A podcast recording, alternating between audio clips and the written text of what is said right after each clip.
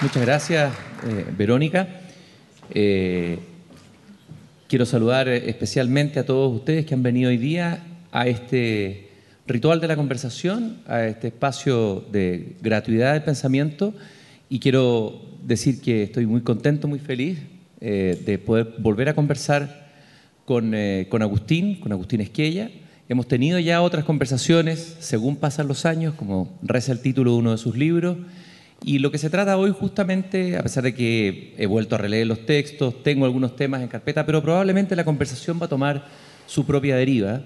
Eh, me siento eh, eh, doblemente feliz en primer lugar porque he admirado siempre a Agustín Esquella, tanto por los talentos literarios, los talentos de escritura que planteaba Verónica, pero que van más allá de, ello.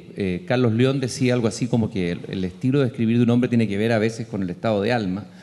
Y yo creo que la levedad, la ironía, eh, la capacidad de mirar con una distancia y una cierta melancolía nuestra realidad y no dejarse atrapar por el torbellino es un talento que admiro profundamente y que a mí me cuesta demasiado. Por lo tanto, yo leía las columnas de Agustín Esquilla siempre en el Mercurio y cuando me llamaron para ser columnista lo tenía él como una de esas referencias altas y consideraba que no estaba y no iba a poder estar nunca a la altura de alguien con esa pluma, con esa claridad, con esa eh, maravillosa, eh, maravilloso talento, don, que es un talento y un don que corresponde también, siento yo, a un tiempo en Chile en donde tuvimos plumas así y tuvimos escritores que fueron capaces de combinar la profundidad con la levedad, eh, el estilo, el gran estilo, con las temáticas abordadas. Y de alguna manera nuestro lenguaje, tanto en la cotidianidad, en las conversaciones diarias, se ha ido eh, desarmando, al punto que tenemos hoy día lo que dijo alguna vez Gabriela Mistral, un idioma deshuesado, un español deshuesado. Y uno agradece, y yo como entrevistador agradezco cuando he entrevistado personas que pareciera que cuando responden hablasen redactado. Esa es la sensación que tienen algunas personas hoy día. O sea, tanto se ha perdido a veces el lenguaje en nuestras conversaciones diarias, se ha descuajeringado, por decir así, que por ejemplo cuando he entrevistado a Vargas Llosa, eh, eh, eh, el placer de escuchar una respuesta, el placer de escuchar ese estilo que, tiene que ver también con un estado de alma. Yo quería partir hoy día, estábamos hablando de la conversación, no sé qué te parece Agustín, hay mucho que conversar, el, digamos, me parece, bueno, a lo mejor siempre ha sido así, pero cuando uno está en, su tiempo y está cerca de ese tiempo, le parece que está viviendo un momento de urgencia, a veces hay tinte apocalíptico en los análisis que uno escucha aquí en otras partes del mundo, el contexto internacional, la cumbre de París que se inauguró, me parece que hoy día en París, lo que pasó en París hace una semana, que verdaderamente eh, es un acontecimiento que no vamos a poder dejar de conversar. Lo que está pasando también en, nuestro país, eh, hay mucho de conversar, pero vamos a ir con, con, eh, con, una degustación, vamos a ir con calma en una cata, no vamos a poder abordar todo lo que queremos, nos vamos a entregar al flujo de la conversación. Muchas gracias por acompañarnos.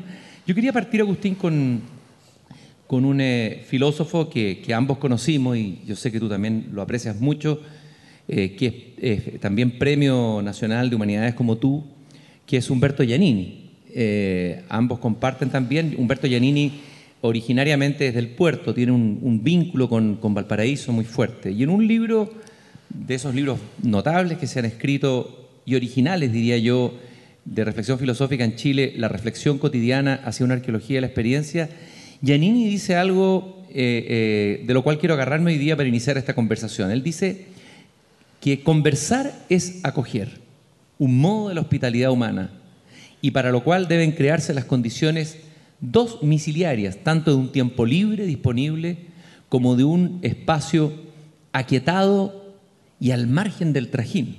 Y más adelante afirma, para que este placer, el placer de la conversación, sea pleno, la conversación ha renunciado desde siempre a las exigencias y propósitos del diálogo, que exige, como los diálogos platónicos, como el ejemplo máximo, seguir un decurso y buscar un objetivo. Yo te propongo que esta conversación resuma ese espíritu, eh, eh, recoja ese espíritu, ese guante lanzado por el gran Humberto Giannini. No sé qué te parece, Agustín. Bueno, creo que no podías comenzar, Cristian, con una mejor eh, cita de un filósofo y de un individuo como fue Humberto Giannini, absolutamente entrañable y en más de algún sentido, no obstante que él nunca se lo propuso, ejemplar. no hay vidas ejemplares, hay personas ejemplares. Y las más ejemplares de todas no son aquellas que tienen más atributos, sino que aquellas que teniendo alguno, y Humberto tenía muchos, no hacen ostentación de ello. Simplemente están, no se muestran, pero el solo hecho de estar, que incluye presentarse, que incluye desde luego hablar, que incluye conversar, que incluye escribir, como hacía Humberto, basta para que los sentidos de uno, del que está frente a esa persona, se enciendan y seas beneficiado por una luz, algo así como una luz, que sientes provenir de Él, pero que también Él hace sacar de uno. Dicho lo cual, querría también decir de entrada que me siento realmente muy a gusto. Escribiendo para el Mercurio celebro estos encuentros que Verónica organiza periódicamente con gran eficiencia. Y de verdad, Cristian, no es por devolver los juicios positivos que tuviste sobre mí, conversar y conversar con una persona contigo, porque ya nos conocemos, esta conversación no tiene ninguna preparación, no hemos cruzado mail para decir, mira, yo voy a decir esto, tú vas a decirlo, porque no es necesario. Las negociaciones que se hacen en la vida pública requieren pautas y propósitos claros. Nosotros no tenemos pautas ni propósitos más que pasar un buen momento en una compañía que yo asumo es de lectores del diario y particularmente tal vez de columnas mías, a quienes de verdad eh, quiero agradecer esa anónima lealtad que mantienen con un columnista que de pronto también irrita a los lectores, eh, pero es inevitable que los irrita porque la columna es mala, porque no se entiende, en fin. Pero sobre la conversación, Cristian, dos palabras. Yo no querría de entrada ponerme demasiado grandilocuente, ni siquiera, no solo de entrada, sino que tampoco de salida ¿no? de esta conversación. Pero hay algunos filósofos contemporáneos y seguramente no pocos los conocen, que comparan la historia de la humanidad con una conversación. Como si la historia de la humanidad fuera una prolongadísima y todavía no terminada, por supuesto, conversación de las sucesivas generaciones. Una conversación que yo imagino junto a una hoguera, que hay que mantener eh, viva de manera que los que están en derredor de la hoguera eh, no se levanten por frío o por cansancio, o sea, que permanezcan en círculo frente a la hoguera. Es una hermosa idea, sobre todo si uno agrega que esa conversación no tiene por objeto encontrar una verdad, ni un significado o sentido único de la vida y de las cosas, sino una conversación que tiene por objeto hacerse cargo contingentemente, según vayan suscitándose, asuntos y problemas que nos conciernen a todos, de manera de ir administrando soluciones que tienen que ver más que con hallazgos de verdad, con, con acuerdos, con maneras de entenderse unos con otros. Es verdad que en esa conversación, según la historia lo demuestra y lo que tú mencionabas de París, es muy pertinente lamentablemente, recordar, algunos la interrumpen, interrumpen la conversación. No solo porque levantan la voz, no solo porque tratan de imponer un punto de vista, sino porque toman un arma. De manera que este, esta modalidad del diario, un diario conversa todos los días con los lectores, uno conversa con ellos, incluso cuando le dan a uno duramente, como debe ser cuando corresponde, y cuando no corresponde también siempre corresponde, ¿no?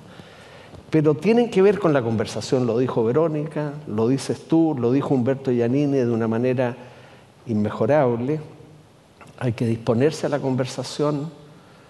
Con esto termino esta respuesta o esta parte de la conversación porque tú no me estás entrevistando, estamos conversando, aunque yo voy a hablar siempre más que tú, pero, pero no porque esté programado, sino porque eh, cumplir 70 y 71 eh, produce una incontinencia verbal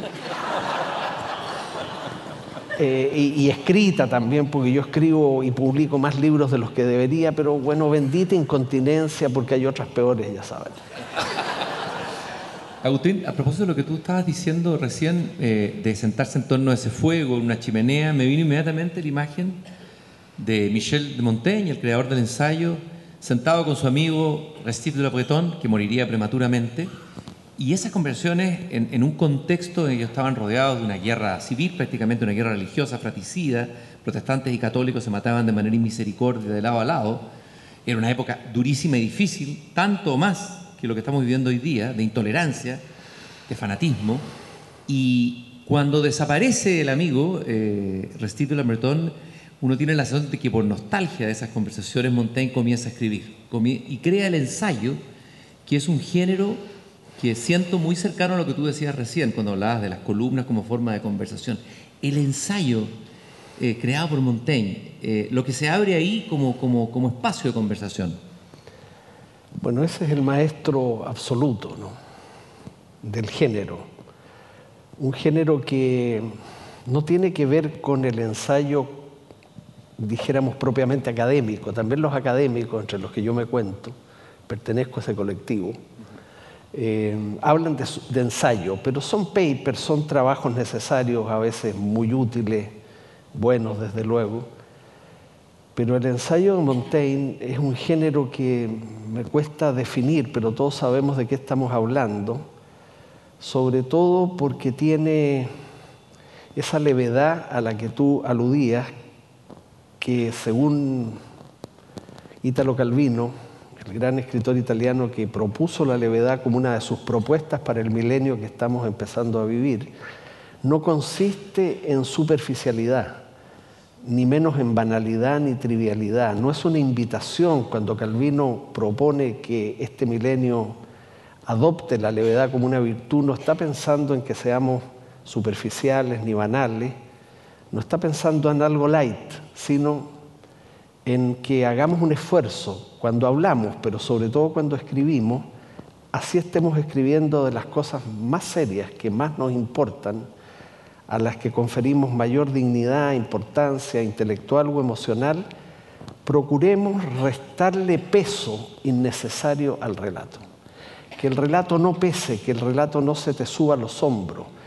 Eh, levedad en ese sentido de que la estructura del relato y la manera como una simple columna incluso va respirando a medida que avanza, eh, no fastidia al lector, no lo invite... Eh, desde luego la oscuridad ni, a una profundidad malentendida. Nuestro común, inolvidable amigo Pierre Jacomet, que editó los ensayos de Montaigne con un prólogo admirable. Maravilloso el prólogo. Eh, valdría, solo ese prólogo habría valido el esfuerzo. O sea, no, yo no he encontrado, y lo digo porque cuando uno se reúne, como en una ocasión como esta, con personas que aunque no conozca siente próxima, eh, hay que datearse hay que darse datos de libros, de películas. En los hípicos, y yo tengo esa afición, nos damos datos en el hipódromo. Eh, siempre llega un datero que te dice este va a ganar y el otro datero te dice el otro y uno escucha los dos eh, y termina jugando un tercer caballo que por supuesto nunca cumple con los deseos que uno ha depositado en él. Pero el dato como, información espontánea, breve, no latera. No, mire, les voy a hablar de los últimos libros que he leído en los últimos meses. No, hay que arrancar cuando alguien empieza con eso. El dato en el hipódromo es instantáneo, es rápido, el 8 te dicen. Tú estás en la fila listo para jugar y un tipo que está a 10 metros te grita el 8, porque está dateado. Bueno, en esto también, y, lo digo a propósito de Pierre porque uno tiene que buscar esa obra de, para leer a Montaigne, desde luego, pero el prólogo de Pierre Jacomet es de lo mejor que se puede haber escrito sobre Montaigne y ese género, que en Chile también ha tenido sus cultivadores, ¿no? pero que uno mantiene como los maestros, como esos que tiene que estar leyendo para lubricarse uno bien, ¿no? y que nunca va, por cierto, a igualar. Sobre Pierre Jacomet, justamente hay un libro de ensayos de él, aparte de ese prólogo maravilloso y esa versión de Montaigne, o sea, el atreverse, a tener el coraje, la fuerza, la energía, dedicarle todos los años que le dedicó a traducir los ensayos de Montaigne, es una obra, y así lo hizo desde su casa en Reñaca, haciendo unos ayunos que hacía Villa Comer eh, especiales y tomándose unas tazas de café, pues se tomaba café comía bien poco, tenía sus propias, sus propias dietas especiales. ¿ah? Él tenía un cáncer especial con el que sobrevivió durante muchos años. Eh, y, pero además él se atrevió a dar un paso más eh, y escribe su propio libro de ensayo, que se llama Lucidez del Abismo, que también es un, es un, es un conjunto de ensayos que tienen esos valores que tú dices. La profundidad pero con levedad. Eh, esto de lo que hacía Montaigne de pasearse, que uno siente que se está paseando, como que se va por las ramas pero vuelve. Eh, y eso es una forma de indagación también, eh, que, que, que, que, obtiene tal vez objetivos, o sea, que se encuentra con algo que tal vez el autor, ni el autor mismo estaba esperando encontrar. Lucidez del abismo. Hay abismo. Feliz desesperanza, dice Comte Sponville. Feliz desesperanza. Mira qué invitación más hermosa. Eh, tenemos desesperanza, los que tienen esperanza tanto mejor. Pero si tienes desesperanza puedes cultivar hasta donde uno pueda, pero siempre se puede en alguna medida una feliz desesperanza, no una feliz desesperanza que por ser feliz es desesperanza, pero espero que esto no sea solo un juego de palabras desesperada, ¿no? Eh, eh, tortuosa, ¿no? Antonio Bascuñán Rodríguez, que es uno de los jóvenes juristas más inteligentes que tiene este país, en una conferencia que dio hace algunos meses en la Universidad de Valparaíso, eh, rescataba el valor de la esperanza, pero no de la esperanza como virtud teologal, esperanza en Dios, esperanza en encontrarse con un ser superior, esperanza en el reencuentro final con todas las personas que tú quisiste, que es la más bella e improbable de las alegorías cristianas, ¿no? la comunión de los santos. Pero eh, ese señuelo, y no lo digo peyorativamente, bastaría para afiliarse al cristianismo. ¿no? Mire, usted va a resucitar y va no a ver a Dios, que por último se verá, no se va a encontrar con todos los que lo rodearon a lo largo de la vida, con todos los que quiso. Qué promesa más hermosa y altamente improbable, convengamos, ¿no? Pero bueno, eh, Antonio Bascuñán decía, la, la, virtud teologal de la esperanza, bien por los que la tienen, ¿cómo vamos a argumentar para privarlos de eso? Pero hablaba de la esperanza como fervor, la virtud de la esperanza como el fervor que tú colocas, pones en las cosas que quieres, que te interesan, a las que les encuentras, eh, a las que le encuentras eh, algún sentido. Bueno, es el título de, de, la obra de Pierre que tú recordaste me, no sé, me llevó a, a recordarme de la de esa distinción a propósito de la esperanza como virtud teologal y como un simple fervor, como lo que te mueve. Lo, lo... Como, como un poco el entusiasmo, el sentido original Sí, del término sí, entre los griegos, ¿no? exactamente. El entusiasmo que, que según Platón eh, poseía los poetas, lo dice eso en el guion. Claro, lo que te permite levantarte todos los días, aunque lo hagas cada día con más dificultad. Eh, dificultad física, ¿no? Porque uno no se levanta como se levantaba a los 30 años, ¿no? Yo por lo menos y muchos de los que estamos aquí, pero, pero también eh, para levantarse anímicamente. Es una bendición despertarse todos los días. Mira, a propósito de conferencias y diálogos, hace un mes con Raúl Zurita, conversando sobre derechos culturales, que es un buen tema, pero que no me voy a meter en eso porque puede ser muy jurídico, dijo, tuvo una expresión en un momento que, que ya repito incesantemente, y por lo mismo la comparto y la dateo, ¿no? Porque Zurita es un poeta formidable. Un tremendo poeta. Formidable. Dijo, ¿qué más droga que la vida? Todos consumimos alguna droga. De droga algo de alcohol, y está muy bien. Eh, o a veces otras drogas químicas, ¿no? Un rabotril es indispensable para mí cada cierto tiempo. Son esas muletas de que hablaba Freud. Nadie va por la vida sin aparatos ortopédicos. En un sentido muy preciso, somos lisiados. En más de algún sentido necesitamos puntos de apoyo. El, el Rabotril saca de apuro. Una gotita que sea. Una gotita, uno de 0,5. Yo a veces, ya, ya, ya lo que yo Eso es tomo. un dato, un dato. Sí, 0,5. No más de 0,5. Yo tomo a veces medio de 0,5. Es casi ya un, eh, un placebo, llega a ser el medio que se toma Eso, medio del me medio del medio. Me quitaste la palabra, es un placebo. Mi psiquiatra, que no voy todos los días, ni todas las semanas, ni todos los meses, voy una vez al año cuando ya me noto muy irascible y enojado conmigo mismo y con el mundo, más conmigo mismo que con el mundo lo voy a ver. Pero siempre le digo, Cristian, eh, mira, tú tienes un paciente en mí muy fácil, porque lo mío es miseria ordinaria común. Eh, no tengo una enfermedad psiquiátrica que tratar, o eso espero, ¿no? Entonces, no, no, no, no, no me puedo a mí mismo de pronto. Y recétame algo, bueno, y me sube el rabotril de medio 0,5 a 0,5. Bueno, pero... El yoga, Agustín, también, ¿no? Sí, no, mira, yo creo que ya es tarde para mí, pero yo veo los efectos que tiene ese tipo de, bueno, llamémoslo ejercitación, que tiene que ver con el cuerpo, pero también con eso que llamamos el espíritu, que no es otra cosa que el cuerpo, que el cuerpo en estado de gracia. ¿no? Y no de gracia santificante, sino en un cierto estado. Yo veo el efecto que tiene en mi mujer, en, mis hijas, y, en una de estas me ves con un body haciendo... haciendo no, te, veo. Pero... haciendo, haciendo, pero está bien, eh, tú dijiste, eh, claro, un, un, placebo, también necesitamos placebos, ¿no? puntos de apoyo. ¿Quién no, no? ¿Quién va por la vida con sin puntos de apoyo. Freud cuando decía muleta no lo hacía en un sentido peyorativo, decía la religión es una muleta, entonces una mala lectura de Freud que hacen los que no les gusta Freud, obviamente. Ah, pero está tratando a la religión como si fuera una muleta. No, por favor. Eh, si las religiones cumplen un papel es ese. Eh, sostienen a los que creen y enhorabuena porque hay que sostenerse en algo. ¿ah? Ahora, a propósito del psiquiatra, ¿por qué no vamos más a los psiquiatras? En Chile tienen más clientes los pedicuros que los, que los psiquiatras, Cristian. Sí. Bueno, la gente cree que tiene problemas en los pies. Si el problema está aquí. Entonces hay que pedir hora al psiquiatra. Habría que ser como los argentinos que, que, van al psicoanálisis. Aunque el psicoanálisis es un poquito presuntuoso. Mira, presuntuoso psicoanálisis? Tiene algo presuntuoso. Yo no soy un experto, pero mira, voy a sacar todo lo que está dentro de mí. No es necesario tanto.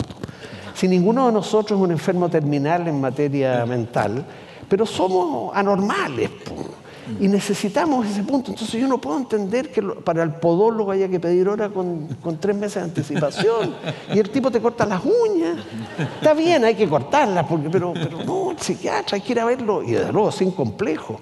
Porque en una de estas muchos les pasa lo que a mí me pasa. Si yo soy una persona como todas, como tú, que de pronto es una mínima química necesaria para que tu organismo funcione mejor. Eh, quisiera volver a lo, de. Aquí voy a poner entrevistador y no conversador.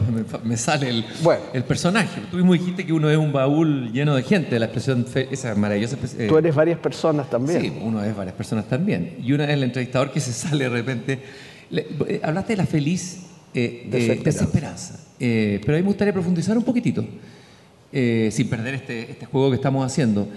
¿Qué es lo que es finalmente la feliz desesperanza? ¿En qué consiste? ¿Cómo podríamos acercarnos un poco a ella, sin definirla, obviamente? Bueno, la, desesperanza es no hacerse ninguna ilusión de que las cosas irán bien, más bien no se comportarán de la manera que uno quiere. Y la lápida de toda esperanza es la muerte, sobre todo para alguien que no cree más que en esta vida, ¿no? Si vamos a morir no podemos tener esperanza salvo que creamos que después de la muerte hay algo. En verdad la muerte, no quiero ponerme demasiado melancólico, tú usaste esa, palabra y yo creo tener de pronto, tú también a tu manera, una cierta tendencia. Eh, la muerte no existe como un estado, ¿no? Lo que, lo, que, lo que existe es el acto de morir. No debiéramos decir de quién es... Como sustantivo, digamos. Claro. Como, estado Es como estado. Y esta persona no, eh, está muerto. Ese, no, está, no, murió. Pasó por ese acto de morir y, y después, bueno.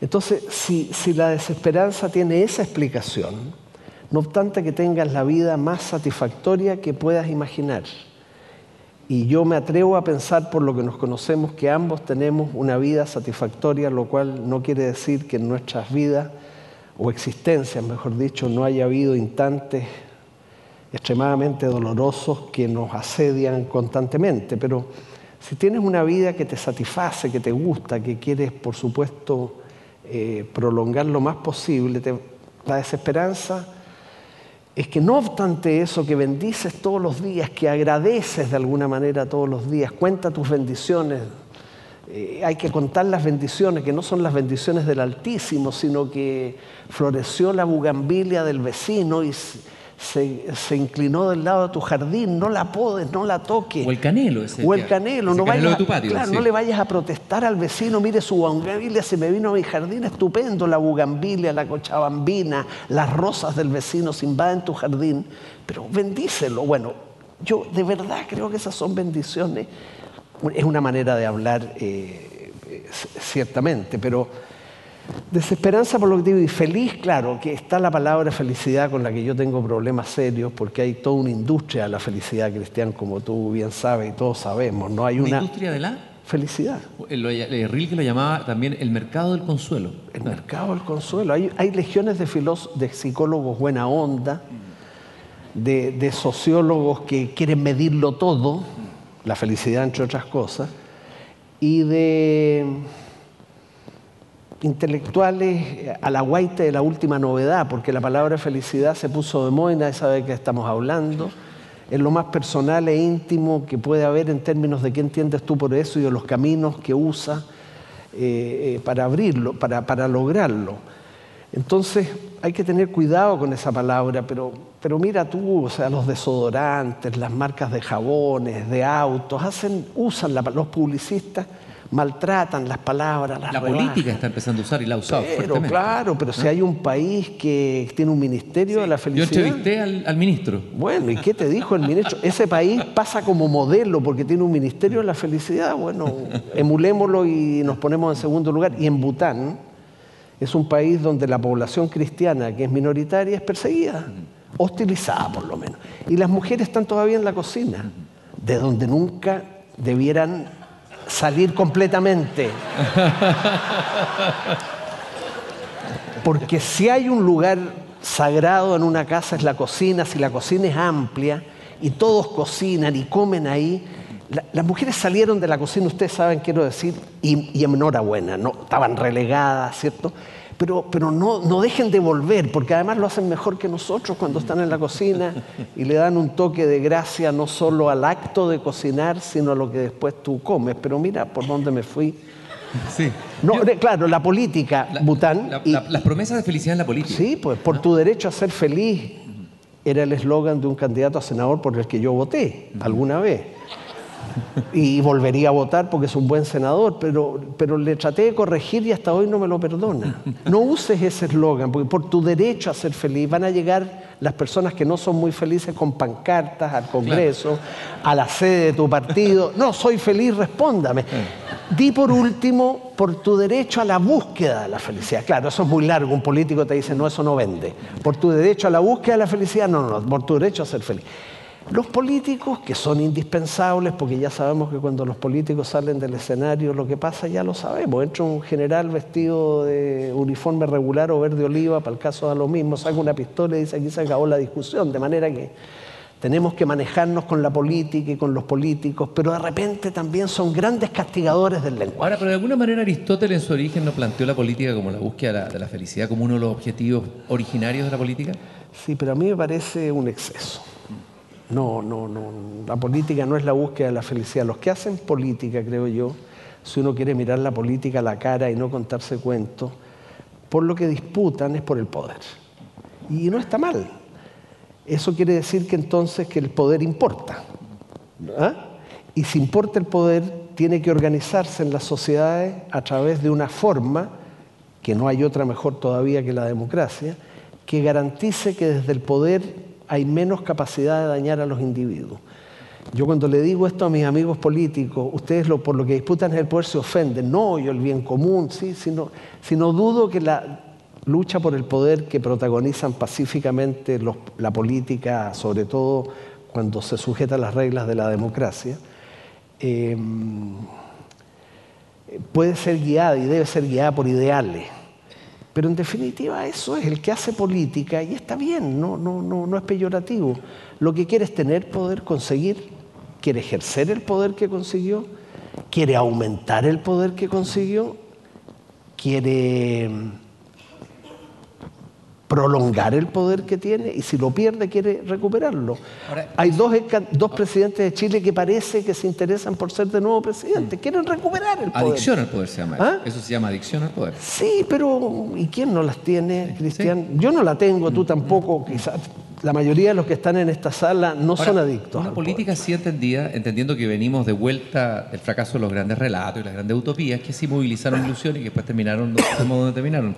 Pero una política así como eh, eh, que se plantee su objetivo solamente por acrecentar el poder, parece que es una política que no, no, anima, no entusiasma, eh, no moviliza y genera una crisis dentro de sí misma, que es la crisis que estamos viviendo hoy no solamente acá en Chile, sino en, todo el mundo, que algunos hablan, no estarás de acuerdo, una crisis de representatividad, o sea, que una crisis profunda, no es solamente una, una crisis cíclica política más, pareciera que estamos en una crisis de la política y de lo político. ¿Qué, piensas tú de, de ello, Agustín? Pero mira, si no está mal que, los políticos disputen por el poder, eh, bajo la condición. El problema no es que la política sea vista de esa manera, sino que cuando disputan por el poder incurren en tropelía hacen trampa, eh, se ajustan a malas prácticas, como estamos presenciando en Chile y no solo en Chile, porque estos males no son como el copivo, una flor nacional que solo crece entre nosotros, porque de repente los chilenos tenemos eso, Cristian. Mira las cosas que pasan en Chile, el quinto pertonazo en dos meses, por supuesto que está muy mal, pero, pero en otros países es el quinto secuestro en el mes. ¿ah? Bueno, lo que, quiero, lo que quiero decir es que mm, yo no sé, la crisis de la política y de la propia democracia como forma de gobierno es un tema arduo, yo no querría trivializarlo, pero todos sabemos que, además de la infinita cantidad de decisiones individuales que todos tenemos que tomar, ¿cierto? A diario, y que tomamos con total autonomía. Soy periodista, estudio derecho, estudio arquitectura, voy al estadio, voy al hipódromo, compro este libro, compro el otro, viajo, no viajo hay decisiones colectivas que adoptar en la sociedad. Alguien tiene que adoptarlas.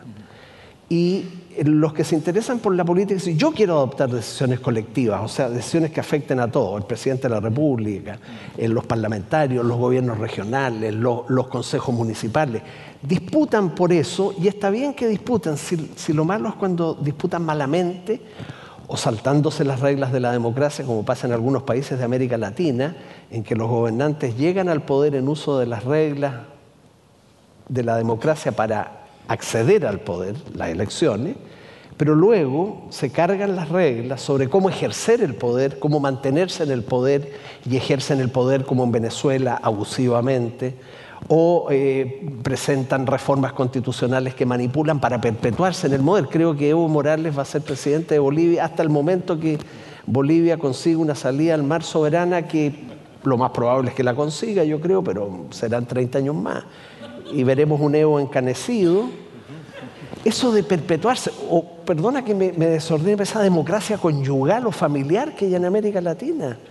Los presidentes eh, son sucedidos por la señora, la señora por el hijo. En Chile también tenemos algunos ejemplos. Hay, bastante nepotismo en Chile.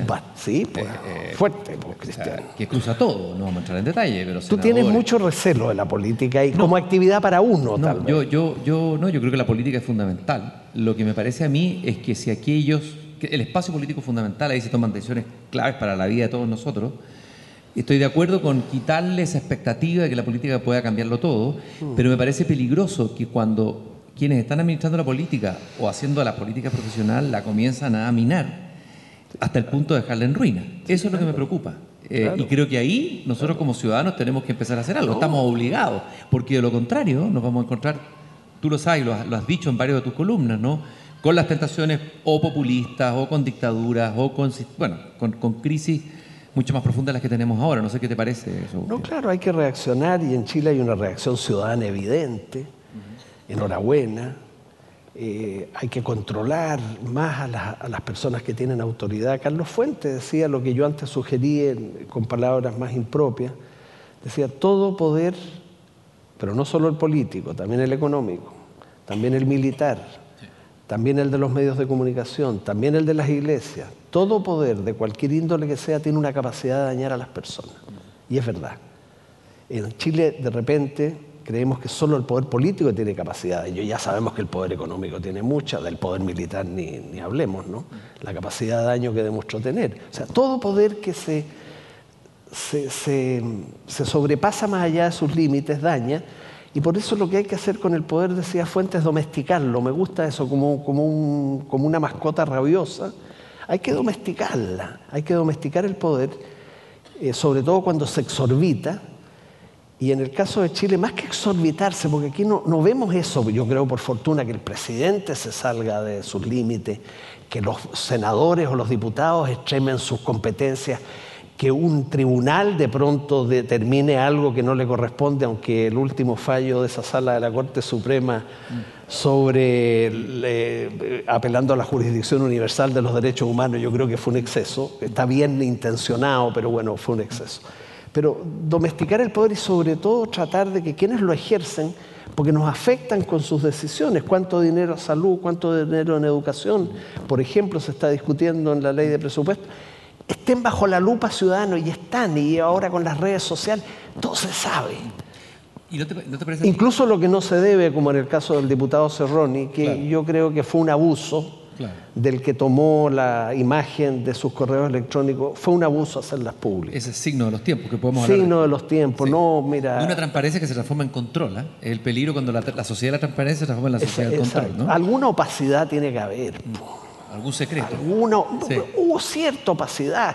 La transparencia total, todos cristales, no, no, no pasa nadie el examen. Hay- un ensayo- Ni nosotros dos, desde Sí, luego. no, no, yo claro, no, yo no, hablo por ti en esto. Oye, Agustín, pero hay un libro muy bueno de, de un coreano que yo no, logro pronunciar bien el apellido, Shul Juan.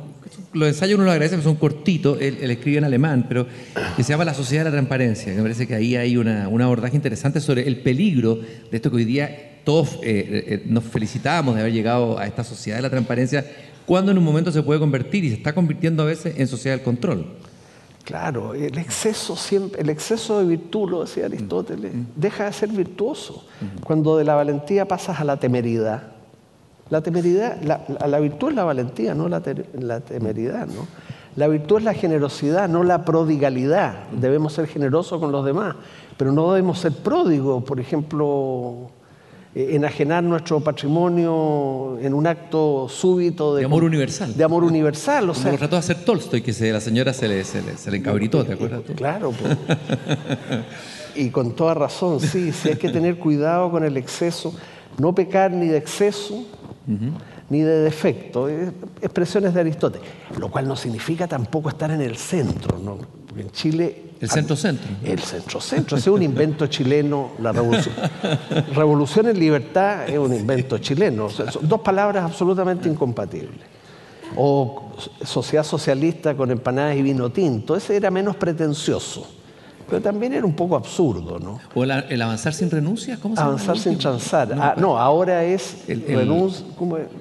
La revolución sin renuncia, una reforma No, sin fue tan poco afortunado que ya nos olvidamos Sí. de él. No trascendió. No trascendió, tuvo 15 días nomás.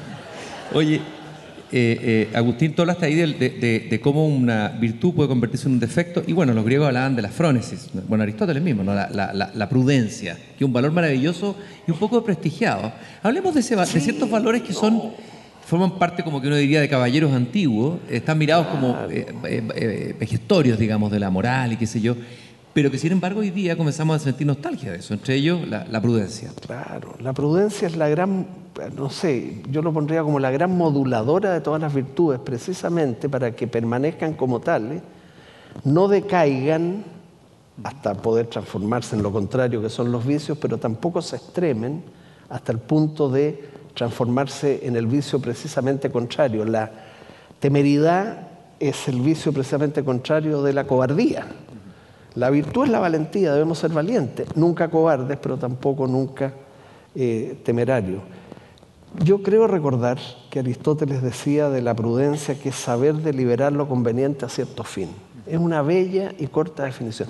Invita a deliberar, como en el, pendón que hay ahí, a reflexionar. ¿ah? La prudencia no es permanecer a la como creemos en Chile, ¿no? No comprometidos, no te metas en las patas de los caballos, ¿no?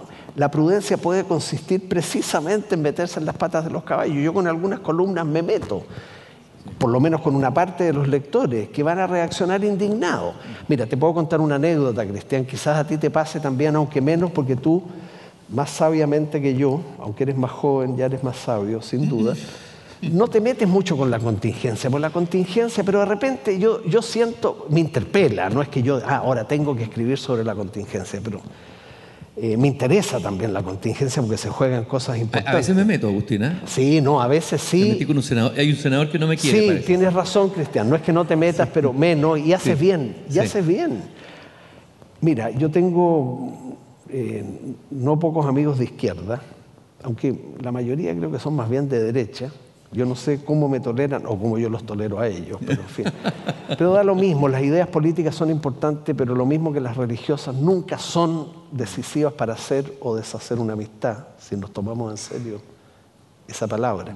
Pero amigos míos de izquierda me dicen, pero ¿cómo escribiste sobre lo que sientes cuando observas el canelo que plantaste en el jardín de tu casa?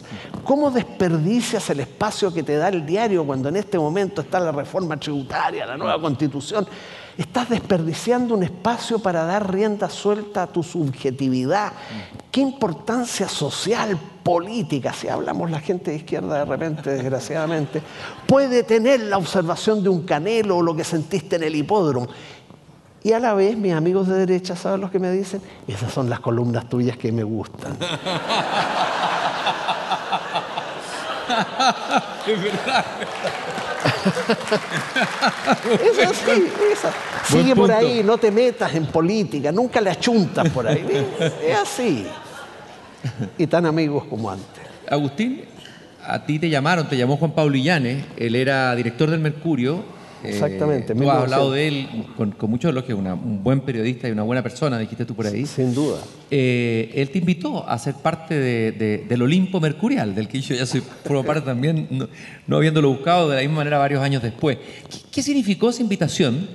Eh, ¿Qué significó para ti escribir en el corazón de Mercurio? Porque uno no está escribiendo una carta al director, no está escribiendo una columna literaria, es distinta la situación. De hecho, algunos amigos comienzan a mirarte de otra manera, tú lo sabes. Sí, claro. ¿Ah? Hay gente que cree que porque uno sale en el diario y ni qué decir si escribe o en la televisión es rico. ¿Te ha pasado eso a ti?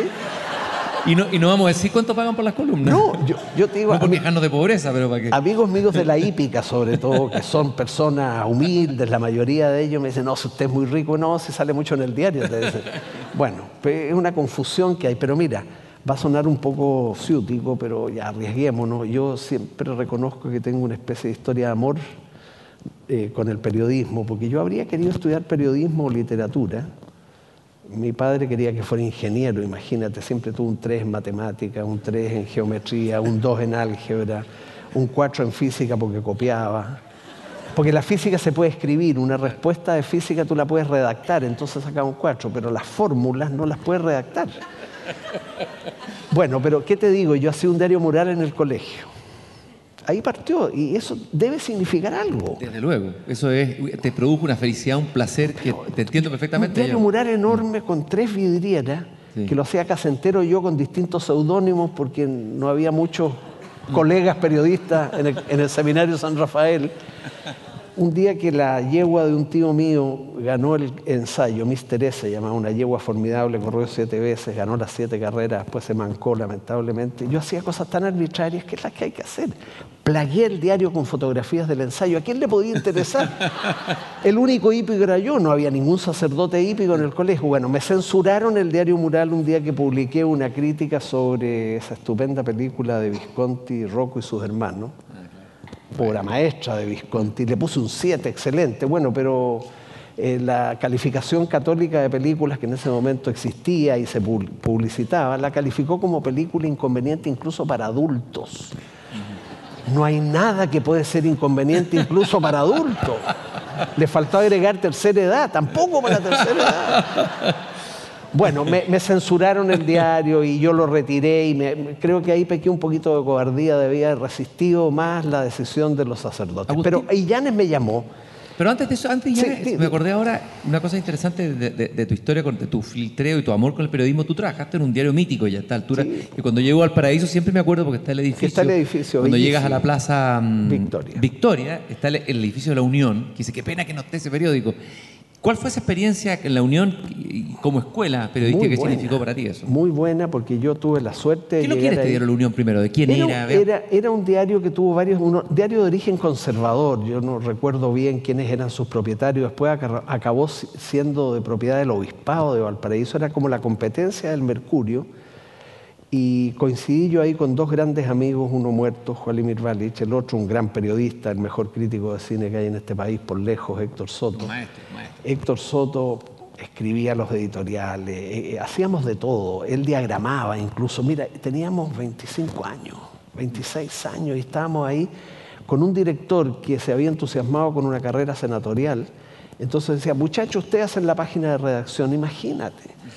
Eh, qué regalo, ¿no? Ahora, había pocos lectores del diario, pero como había pocos lectores, teníamos que hacer las cartas al director.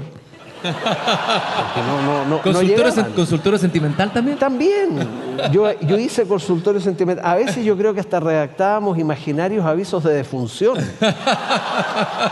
Porque un diario que no tiene aviso de defunción dice nadie se interesa por él. Bueno, pero mira, yo escribí ahí, escribí en el Mercurio Valparaíso, en el Mercurio Santiago esporádicamente, pero ese llamado Juan Pablo Illanes en 1992 a mí me, no, no, vacilé un segundo de comprometer una columna quincenal porque es una buena escuela, yo ya lo sabía.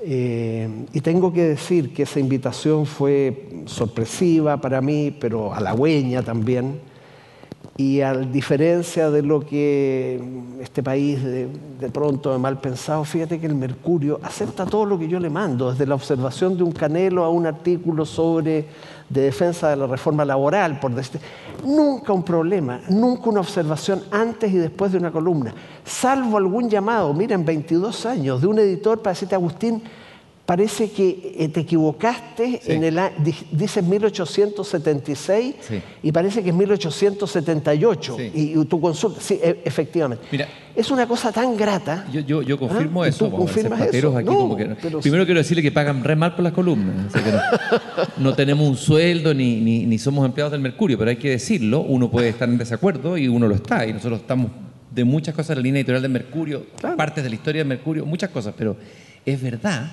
que yo creo que hay más censura en otros medios, por lo menos para columnistas, por lo que yo sabía que en el Mercurio. Eso es bien.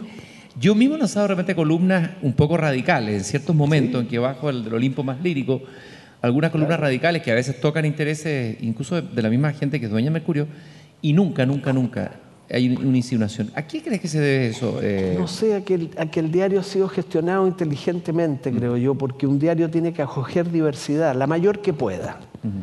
Y el mercurio, que podría acoger aún más, siempre es posible dar más lugar a la diversidad, acoge diversidad y cuando te invita a ti a escribir, no solo está invitando a una buena pluma, sensible, inteligente, talentosa, sabe que tú de pronto con una columna tuya eh, vas a desmentir lo que dice el editorial, pero cuenta con eso como un bien.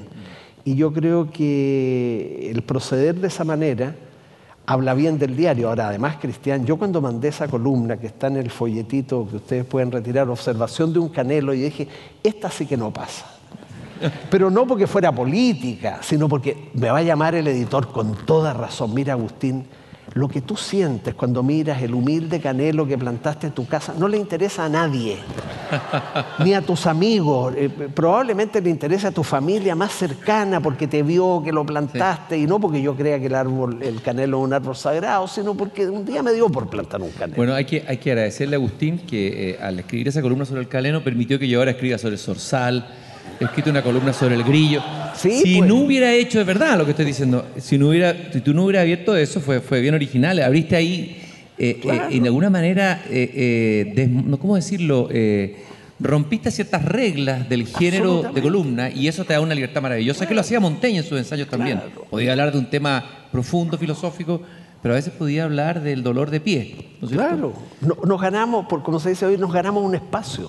Si pasó la columna del Canelo, yo estoy autorizado para escribir sobre lo más subjetivo que me ocurra, y el diario aguanta eso. No es que lo tolere, no es que diga, ya, dejémosela pasar, la próxima será de interés general. Es que eh, los editores del diario, los que reciben tu columna y las mías, están actuando de una manera que yo creo que es correcta. Mira, tú y yo tenemos la bendición como columnistas del Mercurio que no estar obligados a escribir sobre la contingencia. Por ejemplo, los columnistas que publican el día domingo en, en reportajes o en otras partes del diario, Joaquín García Huidobro, Carlos Peña, están obligados por la contingencia. El editor te llama el jueves y te dice, mira, los dos temas que puedes escribir son estos. En cambio, en ese espacio que está en el cuerpo A, página 3, no hay, puedes escribir sobre la contingencia o puedes no escribir, y es algo que uno agradece. Yo creo... El día que Carlos Peña escribía sobre el aroma de su casa enfrente, ahí, ahí, no, claro. eso va a ser fantástico. No, no, eh, ahí, ahí, hay un cambio. no, no, este, este, es apócrifa. o va a escribir sobre el aroma, pero para criticar a los aromas. Claro. Para decirle el aroma es feo, ¿no? Muy buen columnista Carlos Peña. Oh. es, notable, siempre un aporte, uno puede estar de acuerdo, pero es extraordinario en algunos ¿Cómo funciona su pluma y su cabeza? Sí. ¿Disientas o estés de acuerdo con él? Es un aporte, y ahí tú tienes un ejemplo dentro del Mercurio, ¿no es cierto? Alguien que está en disidencia eh, y que tiene Casi siempre, pues. Ahora, eh, uno de los, tú hablabas recién de las virtudes y los defectos, hablemos de virtudes y defectos del país. Si uno se mete en los blogs, yo me metí al comienzo, después ya dejé de meterme, digamos, si uno no dejaría de escribir después de leerlo, pero eh, impresiona lo que ocurre en los blogs. Creo que los blogs en algún momento cumplieron una función de ser un aporte, de permitir esta democratización de la tribuna, que mucha gente, y había, uno encontraba realmente dentro de los blogs aportes, pero hoy día son verdaderas, en 90% son alcantarillas abiertas, ¿no? Y lo que uno más, a mí lo que más, no sé qué te, parece a ti, Agustín, lo que más me impresiona es eh, eh, la mala comprensión lectora de ese público medio que escribe en los blogs, que no necesariamente representa al público medio del Mercurio pero es el más activo.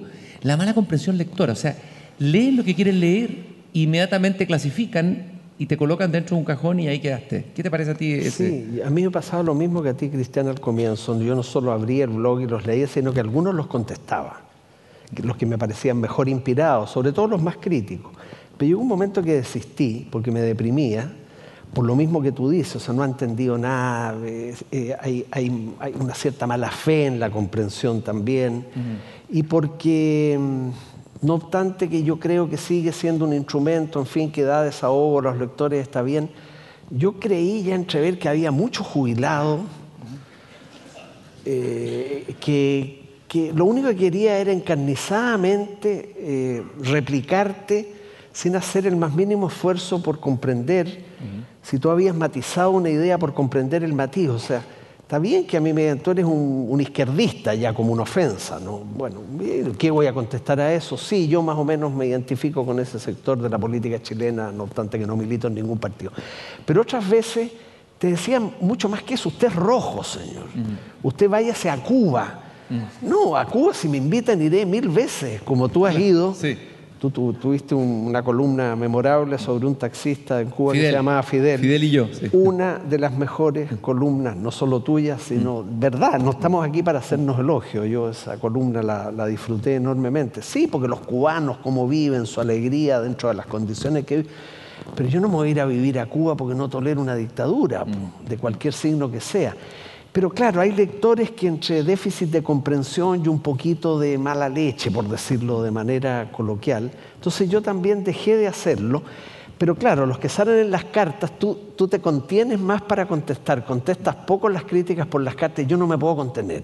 Y es no, un te gusta, te gusta, te gusta, te me gusta. no, claro, y se la voy a refregar y qué sé yo, bueno, pero tenemos un alien dentro, tenemos un belicoso que no usa armas, que no se vale de golpes, pero que sale, y está bien que salga también, pues ese es uno de los que uno es. ¿ah? ¿Te ocurre que llega el día miércoles que tienes que entregar la columna, en general como fecha límite, ¿no? La, edición es quincenal, sin embargo, a través de los años ya empieza a ser una actividad regular. Exacto. Eh, eh, con un cierre, con una hora de cierre. ¿Te ha llegado, te ha pasado muchas veces, me imagino, o tienes ya un, pozo de, columnas guardadas, de encontrarte con la página en blanco y la desesperación de no tener nada que decir? No, fíjate, yo soy compulsivo para escribir. Lo grafómano. grafómano. Y lo mío no, no es la escritura, es grafomanía, es una compulsión constante a escribir en cualquier lugar en que me encuentres, ando con papeles, tomo notas eh, en los buses a, Viña del Mar, eh, hasta durmiendo creo que he escrito, porque tú despiertas y te acuerdas de algo que, una frase que puedes haber soñado. Bueno, de manera que no me pasa eso por fortuna, incluso tengo un stock. Y porque seguí un consejo que no recuerdo si fue el propio Pablo Illanes o de, de, Pedro Gandolfo o de Fernando Silva, personas que estaban en el diario cuando yo empecé a escribir, Pedro sigue ahí todavía, desde luego, que me dijeron, Agustín, siempre ten una columna intemporal, como la del Canelo, por ejemplo, guardada para cuando te sorprenda que estás a 24 y no tienes nada. Pero la verdad es que yo he tenido dos, tres y hasta cuatro, o sea, me avergüenza. Eh, pero no me avergüenza, porque nunca ha sido una complicación. De repente yo he dicho, pero yo podría escribir incluso todas las semanas, no sería un peso tan grande. Pero bueno, no, no, no le pido al diario que cometa ese disparate de invitarme a escribir todas las semanas. Entre las, entre las cartas al director que recuerdo que se inició un debate que fue muy interesante y muy aportativo es a partir de una columna que tiene que ver con un tema que se transformó después en un libro, eh, creo, eh, no creo, pero, ¿no? Algo así el título, no me acuerdo. Creo usted en Dios, yo no, pero. Pero. Eh, y ahí entraste, abriste un tema que parece que es bastante sensible, no sé si el público del Mercurio o de Chile, de nuestra sociedad, eh, y que es el tema del creer o no creer, ¿no? Y me gustaría que entráramos brevemente porque yo sé que es un tema que te ha apasionado, a pesar de que tu señora te ha disuadido que nos sigas escribiendo sobre eso. ¿Hasta cuándo? Me dice. Eh, porque ella es atea, digamos, atea declarada sin necesidad. Atea radical, no, o sea, eh, llega al punto, a diferencia mía, de que tú dices, Dios que se, se para de la mesa. En una sobremesa. No, por favor, si van a hablar de hadas, les despierto a los niños para que los acompañen. A eso yo llamo ateísmo radical. O sea, no quieren oír hablar del tema porque yo no, yo quiero oír hablar del tema. Tú eres el ateo que más ha hablado de Dios, yo creo. Sí, me han dicho muchas veces eso y es verdad. ¿Por qué es un tema, Cristian? No es porque en mí haya todavía un rescoldo de fe que está semi encendido y que llegado el momento final, que espero no llegue tan pronto. No digas nunca, acuérdate de Saulo, de Tarso, Pablo de Tarso, acuérdate. Claro. el caballo de Agustín Esquella. ¿Cómo sería?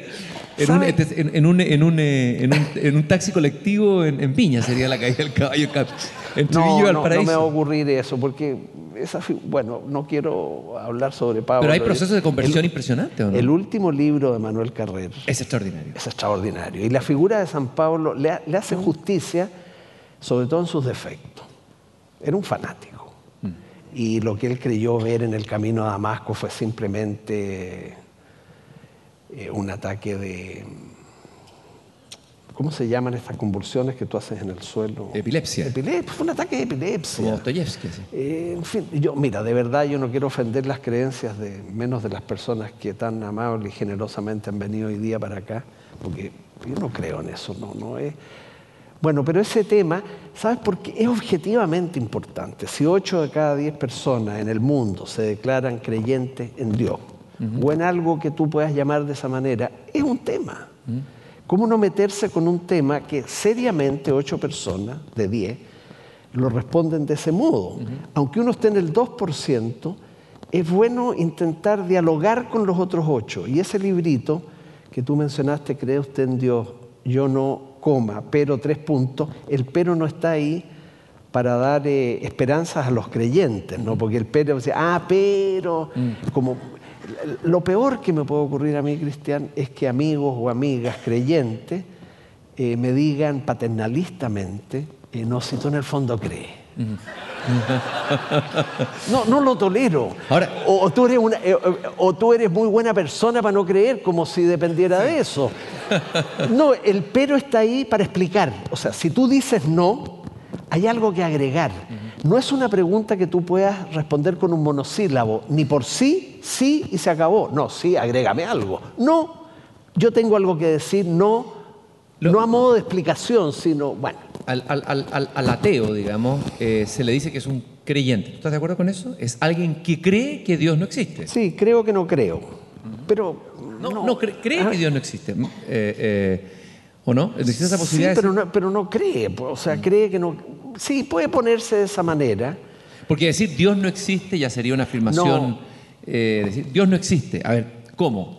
No, yo. Demuéstramelo. no, ¿Y de dónde? Estamos ahí en un terreno imposible. Es que podemos hacer afirmaciones, por fortuna, que no estamos obligados a demostrar. Dios no existe. Y no tengo ninguna prueba. Pero claro, es más prudente decir, creo que Dios no existe. O sea, doy por sentado porque no tengo la más mínima, la más mínima constancia ni experiencia de eso. Entonces, eh, Bertrand Russell, alguna vez le preguntaron qué diría usted si, que era un gran filósofo, ¿cierto? Eh, ¿Qué, le diría usted a Dios si lo recibe en el reino de los cielos? ¿Ah? Diría, perdóneme, pero nunca tuve evidencia suficiente. Eso me pasa a mí. Una ¿no? respuesta muy, muy, muy anglosajona esa. Muy, y, no, y filosófica, Sí, de un buen matemático. sí. Es que yo no tengo ninguna evidencia.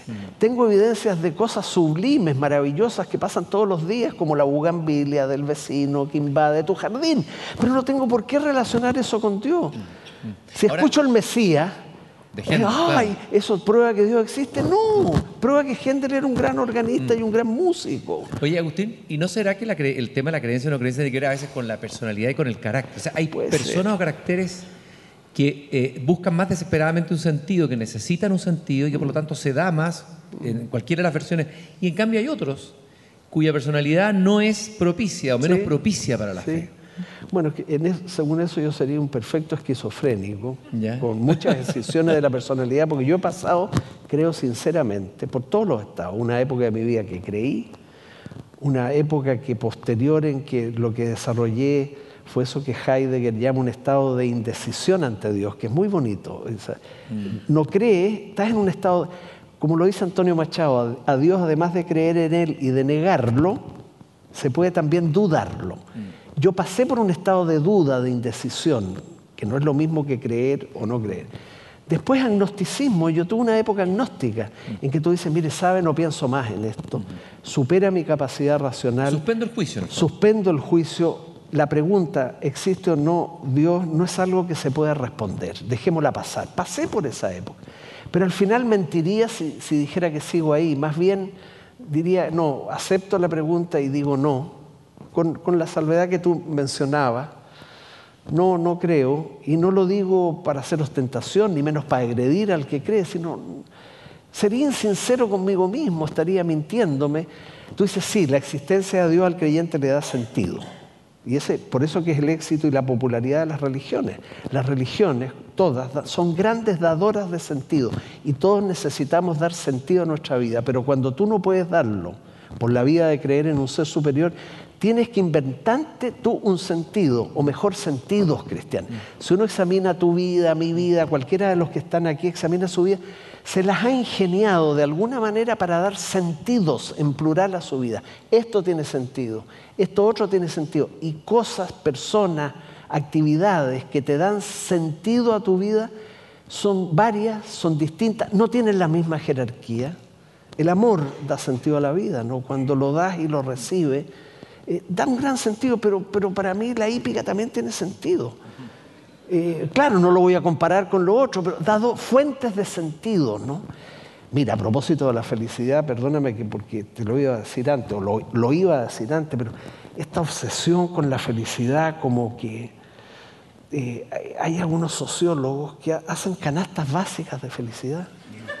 Se ha llegado a ese. Chile está, creo que en el ranking 21 en felicidad en el mundo. Estábamos en el 40 hace dos años. Entonces yo le pregunté a un sociólogo que se toma estas cosas en serio, ¿cómo pasamos del 40 al 21? Si están las cosas más o menos maluendas, ¿no? No, es que como en Europa están en recesión, eh, los países de Europa cayeron, pero lo hablan en serio esto. Lo hablan en serio, estábamos en el 40, 21. Dios, yo digo, Cristian, y tú pondrás tu canasta básica. Si van a hacerme a mí una canasta básica de felicidad, que Wander esté en primera división. Y que los caballos me respondan en el hipódromo. Si no están esos dos bienes, ¿por qué? Porque es subjetivo. ¿Quién elegiría a Wander y la hípica en su canasta? de Te apuesto que hay uno aquí. Hay alguien que elegiría a Wander y también la hípica, un gran amigo que está sentado entre el público. Pero es uno. Hablemos de. Ah. Hable- vamos de Dios a Wanders. Vamos a hacer el. Esa es la deriva de la conversación. O sea, Eh, de Dios a Dios. de Dios a Dios.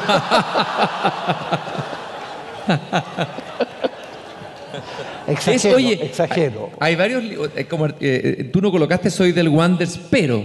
Colocaste soy del no, Wanders. No, no, no, ahí no hay pero. Ahí no hay pero. Soy, soy de Wanders y Valparaíso. ¿no? Sin pero, sin y luego dices que uno eh, en el fondo le pertenece a Wanders. Eh, esto es religioso. Aquí tú tienes un fervor, un fanatismo yihadista futbolístico, ¿no? Eh, no. Sí, yo he protagonizado violencia en los estadios. Y es más, a eso voy al estadio. No, no con los puños, ni con piedras, ni botellas, pero yo voy a discutirle a los hinchas del equipo contrario, a insultarlos, llegado el caso, al árbitro, Cristian.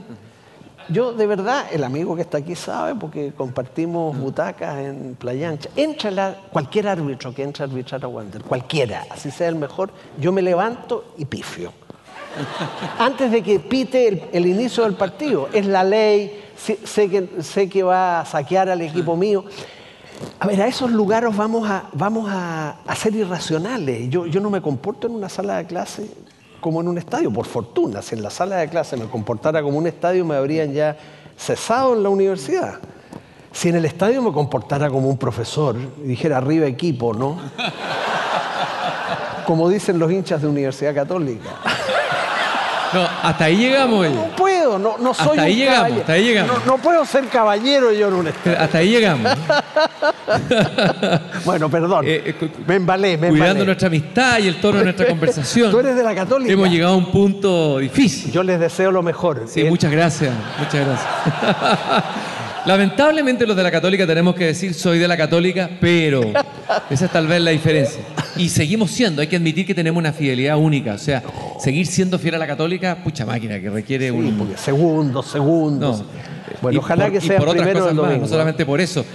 Eh, eh, hablemos de, de- el fútbol es para ti un el, el- a ver, el momento, el ritual del partido es un lugar sagrado. El estadio es un lugar sagrado. Tú has eh, publicado recientemente, de verdad, Agustín, yo creo el libro más bello, el libro que yo he disfrutado y lo recomiendo obviamente, un libro estupendo que se llama Lugares Sagrados, editado por nuestro querido como un amigo eh, Pancho Muat en Lolita.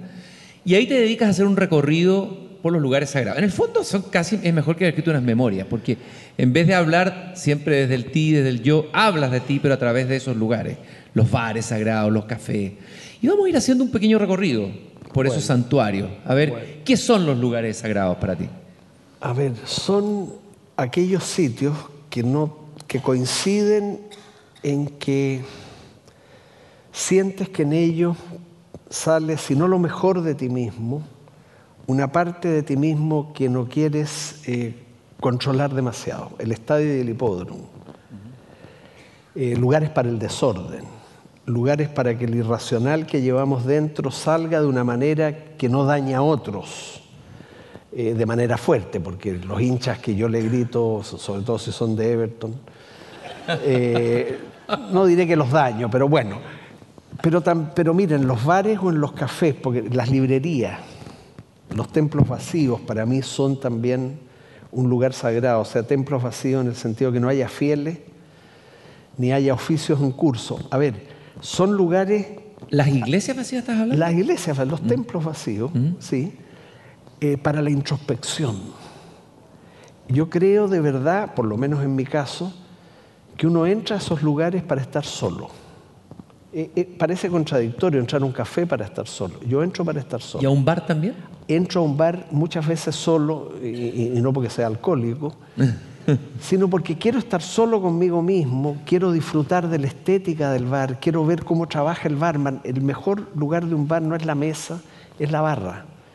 En la barra contemplas la estética de las botellas, de colores, de los licores que están iluminadas por detrás, ves el trabajo del barman que es armonioso y, y- y- y no te emborrachas. Yo no entro a un bar a emborracharme, te tomas lo que sea necesario o un poco más de lo necesario, pero nunca mucho más de lo y te siente, mira, ¿sabes lo que me pasa de verdad? Siento que las voces interiores que uno tiene, todos tenemos voces interiores que están El daimon, como decía. ¿Ah? El daimon, El como decía daimon. Sócrates, ¿no? que son voces que están por, por el tráfago de la vida cotidiana, por el ruido. En eso coincidimos, entre otras cosas, Cristian, de esta sociedad del ruido.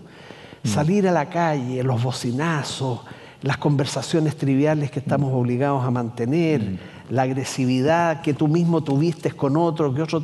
A ver, son refugios donde que favorecen la introspección y que dan salida a voces interiores que han estado sofocados durante todo el día.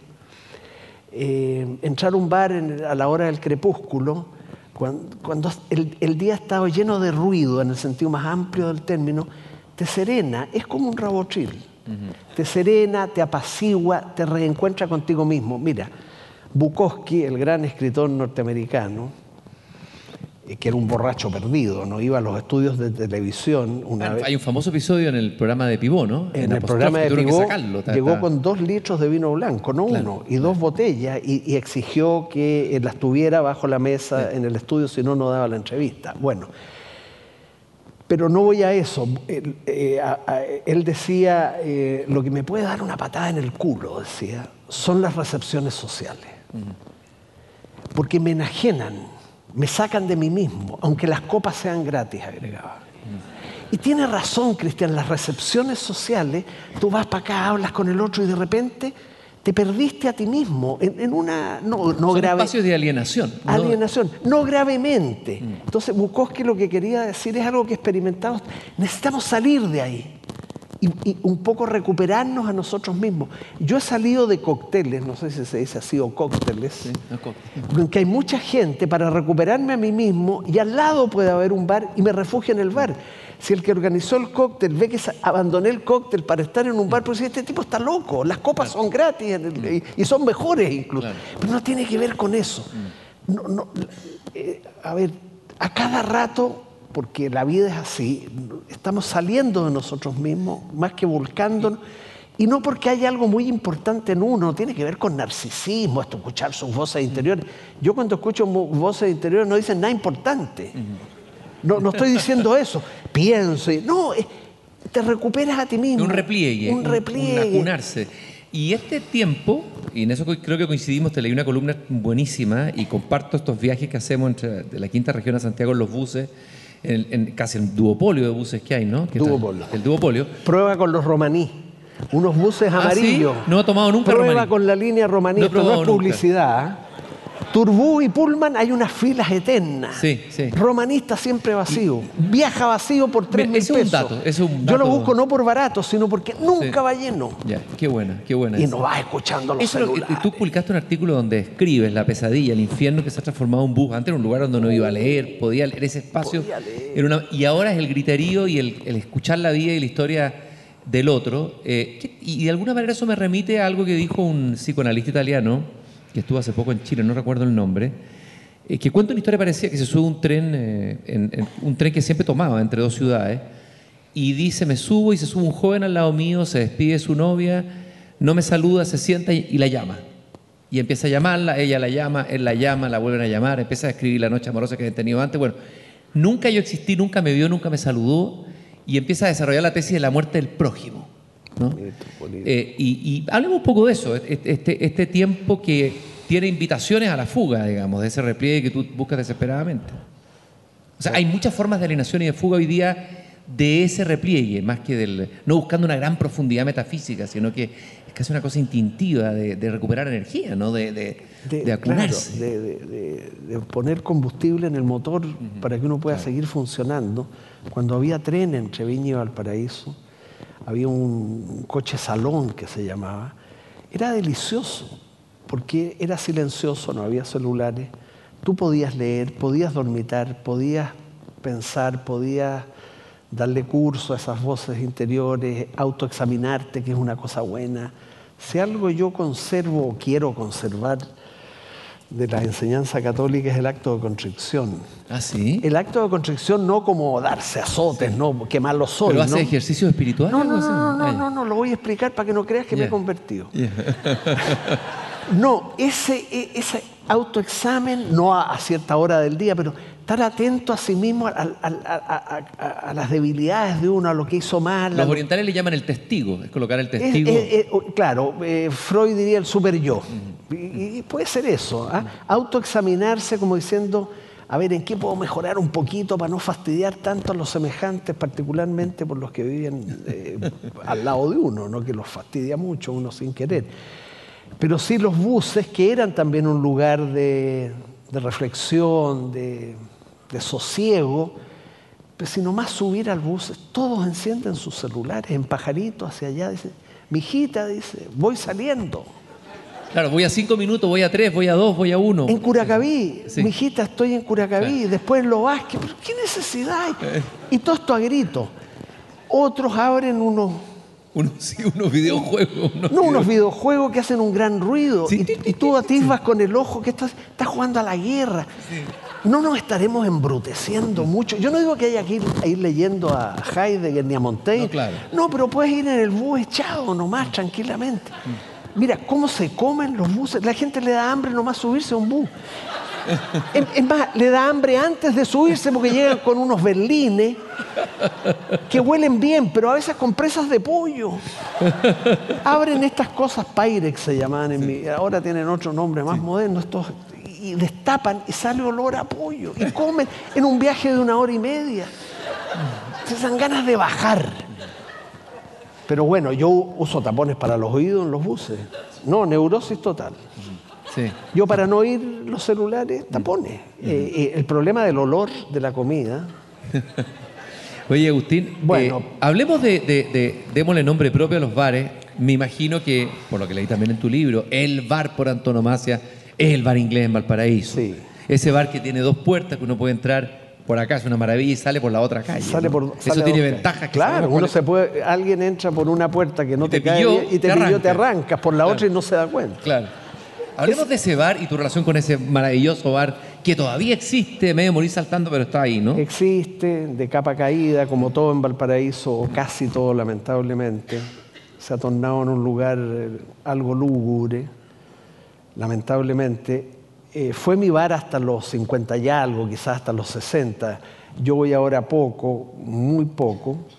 ¿Hasta los 60 años tuyos o a la década de 60? No, hasta los 60 míos. Ah, ya, ya, perfecto. Y, claro, cuando un médico te dice el hígado está algo graso, porque esa- esas sesiones en el bar mía con un grupo de amigos no era la que yo protagonizo ahora solo si voy a ese bar, más bien escogería otro, porque voy a encontrar un parroquiano que conozco y como uno entra a un bar para estar solo y no necesariamente, bueno, entonces jugamos dominó, pero es un bar muy importante, es un bar que tiene entre otras peculiaridades que conserva un vaso con el nombre de cada cliente. Entonces tú llegas y el barman saca tu vaso y te sirve en ese vaso un pequeño ritual. Tiene un, como tú sabes, tiene una barra, yo creo que es de roble americano, no sé, preciosa, extendida, ancha. No como estas barritas de ahora que apenas te cabe un trago, ¿no? Sí. No, es una barra ancha, como que el barman que te está sirviendo está como dos metros más, más allá que ti. Ese bar fue importante en mi vida, hice lo que tenía que hacer ahí, que era beber, jugar dominó, ver partidos de fútbol, eh, hacer amistades, eh, protagonizar eh, incidentes. ¿Ah, sí? sí, más de una vez protagonicé incidentes en ese bar. Una vez, Cristiano... Pero te subiste a la barra así gritando, no, te No, imagino más, ahí, pero más el que estadio sí. eso, Más que eso, mira, por años durante el así llamado régimen militar. Está muy, está muy eufemístico, pero bueno. Eh, yo iba mucho a ese bar, me consolaba ahí de las penurias de tener una dictadura sobre uno, que me obligaba a morderme la lengua, no mucho en clase, pero porque di clases durante ese tiempo. Por fortuna no tuve que salir de país. Una de las condenas peores debe ser el exilio. Yo viajo cuatro días a Mendoza y echo de menos. Echo de menos mi calle, echo de menos... Tú eres como eh, Carlos León, que decía que, Sí. que echaba de menos la calle La Conde. calle Condel. Él fue a Roma y le preguntaron con con un grupo de profesores y, y como volvió a los cuatro días, el viaje estaba programado para cuatro semanas, don Carlos le preguntaron por qué volvió, echaba de menos la calle Condel. La calle Condel de Valparaíso, que es una callecita. Pero por Dios que había algo. Bueno, yo, estoy, yo soy enfermo de sedentarismo, yo disfruto los viajes, sobre todo si voy acompañado por las personas que uno quiere. Pero siempre estoy pensando en el regreso, en el retorno, el placer del retorno, cuando el avión viene de vuelta, cuando te anuncian que vas a aterrizar en el aeropuerto Comodoro Arturo Merino Benítez, póngale Neruda de una vez por todas, bueno, ¿cierto? O volvamos a Pudahuel, que yo, yo votaría por Pudahuel. Bueno, vivir es regresar, tiene algo con eso, bueno, pero me, me desordené, Cristian. El bar inglés, eh, en eso estábamos, ¿no? El bar inglés, claro. Eh, sí, no, prota- bueno, entraba un tipo, yo iba casi todas las tardes, un tipo que lucía mal, no porque lucía mal, era feo nomás. Era grande, feo, y yo declaraba a gritos sobre su fealdad. Llegó él más feo de Chile. Ustedes saben dónde dejo los puntos. llegó el más feo de Chile. Perdón, me perdí, soy un poco alemán, no te entendí el chiste. El huevón más feo de Chile. Ya, ah, ya. Pero esto lo gritaba, pero con una imprudencia. ¿Sí? El tipo me miraba, nunca dijo nada. Hasta que un día el dueño del bar se acercó a mí, amigo, me dijo, Agustín, esa persona a la que tú le vienes gritando por meses todos los días, que es el más feo de Chile, me ha dicho que a la próxima vez que le grites te lleva. ¿Cómo me lleva? Esa gente de la CNI. Esto es verdad. Yo me persigné, ahí sí.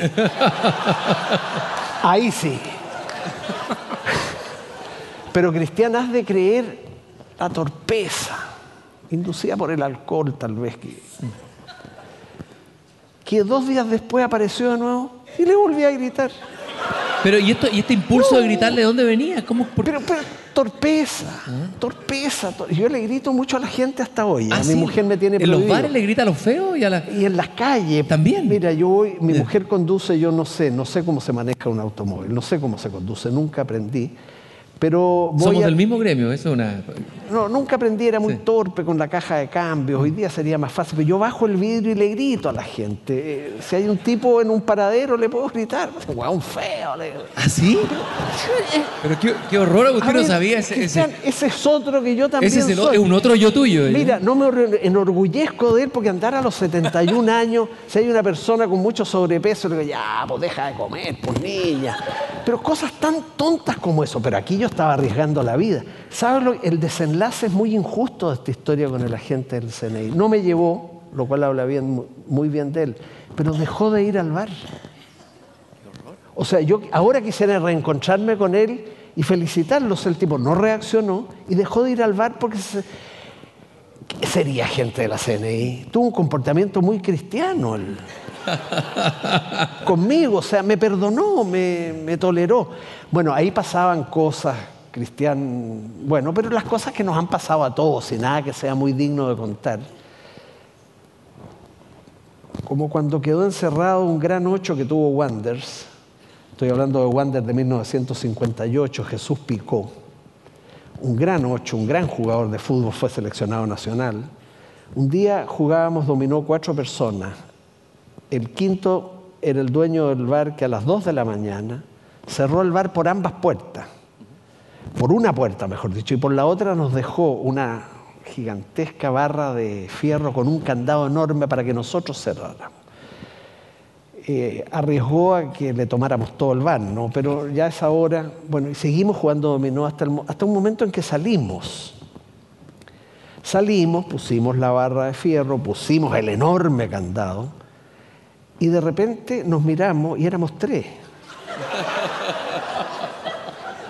Y escuchamos una voz desde el interior del bar que decía, por favor, sáquenme de aquí. Era no había Jesús- celulares, o sea, imagínate. no, era Jesús Picó, que era un gran jugador de dominó y una entrañable persona. Jesús, no podemos hacer nada por ti, cerramos. No, si están bromeando, sáquenme de aquí, está muy oscuro. Enciende un fósforo, no, no tengo. Eh, acércate a la barra y trata de encontrar el teléfono para llamar al dueño del bar que te venga a abrir con la llave, porque no teníamos llave. Que hay ratones, están saliendo los ratones.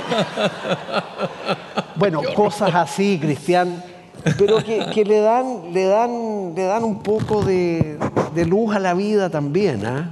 Bueno, eh, a propósito de eso, estaba buscando aquí una cita muy bonita que coloca Giannini en su libro eh, sobre la reflexión cotidiana, el capítulo del bar. Una cita de Rulfo que dice, pidamos otra cerveza, aunque no sea más que para quitar el mal sabor del recuerdo. Eso está en el cuento Lubina, ¿no? Él tiene varios, varios cuentos y elogios del bar. Yo creo que Humberto captaba lo que pasa, lo que debe pasar eh, en un bar muy bien. Pero a ver, yo no lo resisto, Cristiano, aunque es un abuso que yo siga hablando de historias que me conciernen. Pero esto habla más que de mí, de, de otra persona que era un parroquiano del bar, que incursionó en la hípica y compró una yegua que se llamaba mortífera. La compró cuando la yegua tenía seis años, que no es ya la mejor edad. Los caballos empiezan a correr a los dos, tres años. La carrera, no, la yegua no ganó nunca en el Sporting, no ganaba nunca. Y este amigo que se llamaba Guillermo Cabezón llegaba al hipódromo vestido como vestían los viñamarinos antiguos, con una chaqueta azul cruzada con botones dorados y pantalón gris marengo. Era el uniforme de los viñamarinos hasta hace algunos años. Hoy día ya viñamarinos no quedan, todos se ralió en esa ciudad, se acabó. Eso es un tema que nos queda ahí, ¿sí? Bueno, y yo, compadecido de mi amigo, le relataba en el bar periódicamente, a petición insistente de él, le relataba la carrera en que Mortífera ganaba.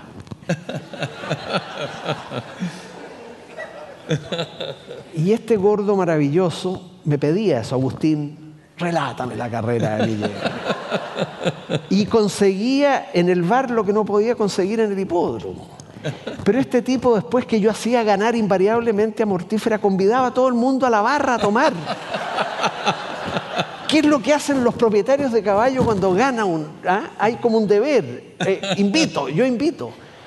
Era un niño, pero un niño en el mejor, más inocente y profundo de los sentidos. Yo le canté. Y un día salió el malo que llevamos dentro. Y no sé por qué, relaté la carrera de Mortífera. Y parecía que iba a ganar. Yo siempre la traía de los últimos, la hacía avanzar. Quedan 400, Mortífera entrando, Mortífera alcanzando, quedan 150 metros, Mortífera por el lado exterior. Y la hacía ganar y ese día la hice perder. Creo que recuerdo el nombre del caballo que la ganó imaginariamente, Cuento Chino. Y en la meta gana Cuento Chino a Mortífera. Se demudó, mi amigo. Me dijo sinceramente, tú no me puedes hacer eso. Se dio media vuelta y se fue a beber solo en la barra y me tuvo sin saludo durante varios días. Bueno, después retomé el lado bueno de mi personalidad y le seguí. Mr. Jekyll y Mr. Hyde. Mira, creo que yo ah, creo que hemos conversado más de una vez de esta anécdota. Yo me repito mucho ya aquí. No, esta no, esta no, esta no, esta no la había escuchado. Bueno, Cabezón acabó sus días a raíz de una mala cirugía al corazón que le hicieron. Pero un personaje al que en el bar inglés, en el hipódromo y en el club de Viña, al que era socio, lo recordamos mucho a partir de esta anécdota. Hay, hay personajes, así como cada ciudad tiene, pero la quinta región Valparaíso y Viña tienen personajes que son emblemáticos y aquí todavía existen. Esa es la maravilla. No sé qué te parece a ti. Algunos han desaparecido, pero que, está el funcionario público que va al, bar de la Unión, los abogados, hay todo un mundo de abogados que va ahí, que todavía uno se encuentra con ellos. Y uno no puede dejar de recordar algunos eh, escritores y personas que tú admiraste que de alguna manera recogieron ese mundo y lo convirtieron en literatura. Entre ellos Carlos León. Pero más que en el bar inglés, uno se lo imagina en un café, que es otro lugar sagrado, y en el café Riquet, que ya no existe porque hay ahora una farmacia de falso histórico que le llaman, o sea, que intenta ser farmacia antigua, pero no es. Lucir como antigua sin serlo, que es lo peor. Es lo peor, o sea, hubiera sido mejor casi que hubieran hecho el crimen completo. Y poner cruz verde nomás. Claro, cruz verde. En el fondo, una cruz verde que mató uno de los lugares más importantes de. Es, es Salco Brand, en realidad. Pero Salco Brand está dibujado con una caligrafía claro, antigua, como hay unos muebles. No, lo peor, lo peor. El, falso histórico, que, que liquida la ciudad, que la convierte, convierte pasado en algo muerto y falso, digamos, no de verdad. Pero ese Carlos León sentado en el Café Riquet tomándose un té puro, como tú lo describes por ahí en un prólogo que le hiciste, me parece, en, el, en las obras, completas. sí. Ese Carlos León, eh, poco lo han leído y, al leerlo, y gracias a ti también, gracias a esa edición, yo leí a Carlos León y ahora soy fanático de todo lo que ha escrito. Es un, un tremendo escritor, un gran cuentista. Hablemos un poco de él, de esa figura que tuviste la suerte de conocer. Fue mi profesor de filosofía del derecho no era bueno como profesor de filosofía del derecho porque utilizaba la asignatura como un pretexto para hablar de lo que él quisiera y en consecuencia no aprendimos filosofía del derecho, pero tuvimos delante un profesor entrañable que quisimos, y yo me hice amigo de él como no pocos de otros compañeros, porque hablaba de poesía, porque hablaba de Manuel Rojas, porque hablaba de Pablo de Roca, porque hablaba de los clubes radicales, como lugares hoy casi todos desaparecidos, entiendo que eran perfectos lugares sagrados, ¿no? Donde tú podías entrar. El club radical, claro. Claro, a las 11 de la mañana y salir a las 9 de la noche, habiendo disfrutado en un lugar eh, precioso, acogedor. Eh, sí, Carlos León decía que él era un hombre de café, no de bar, porque en los bares decía, y tiene razón, piensa en la Unión Chica como bar prototípico de Santiago. En los bares decía hay que hablar con la voz entera, casi gritar. En cambio en los cafés eh, puedes usar un tono de voz mucho más quedo. Él iba todas las tardes, se sentaba en la misma mesa y esperaba que llegaran personas que lo acompañaran. Y un grupo de jóvenes, llegábamos ahí algunos que no habían sido sus alumnos, no para conversar con él propiamente, sino solo para darle, dar pretextos para que él hablara. No pretendíamos mantener una conversación en igualdad de condiciones, sino darle trigo, como quien dice, mencionarle cualquier cosa que nosotros contábamos con que lo haría hablar.